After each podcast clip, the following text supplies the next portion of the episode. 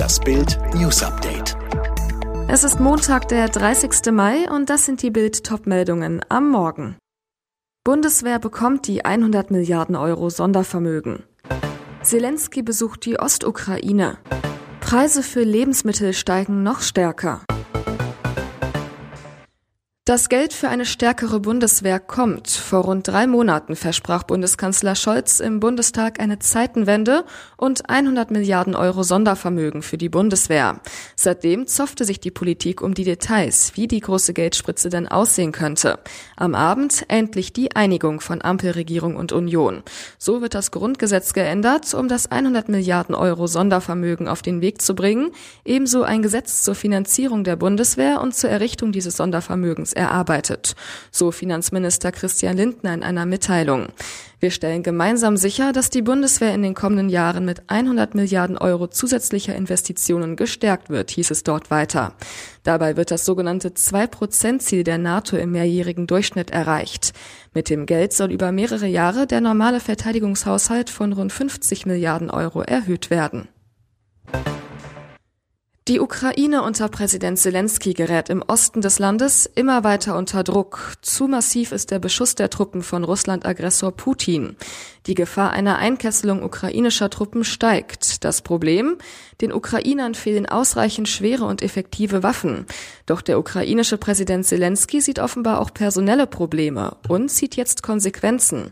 Denn Zelensky hat nach eigenen Angaben den Geheimdienstchef der ostukrainischen Stadt Kharkiv entlassen.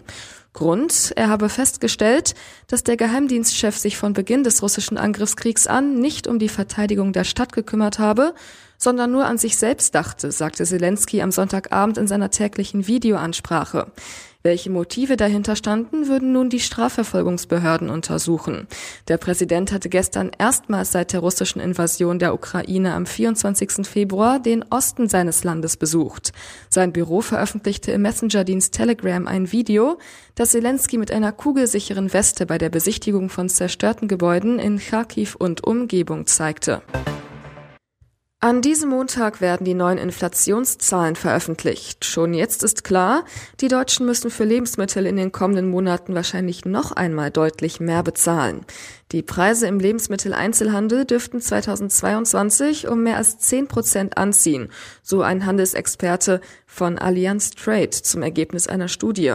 Umgerechnet entspreche das durchschnittlich 250 Euro Mehrkosten im Jahr pro Kopf. Die Lebensmittelhersteller haben ihre Preise in Deutschland seit Anfang 2021 um durchschnittlich mehr als 16 Prozent angehoben. Am stärksten waren die Aufschläge bei Produkten des täglichen Bedarfs, darunter Öle und Fette mit über 50 Prozent. Aber die Preise im Lebensmitteleinzelhandel sind gleichzeitig nur um 6 Prozent gestiegen. Es besteht also noch Nachholbedarf. Ob und in welcher Höhe die Inflationsrate in Deutschland im Mai weiter gestiegen ist, darüber informiert das Statistische Bundesamt an diesem Montag anhand einer ersten Schätzung.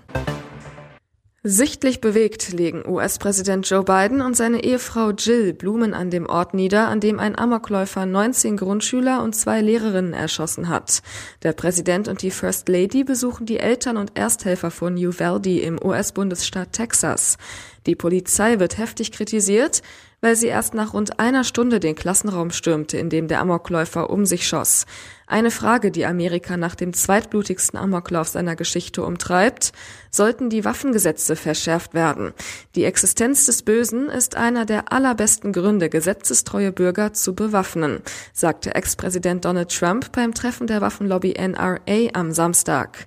Zahlreiche Republikaner sehen das ähnlich. Biden deutete hingegen strengere Waffenkontrollen an.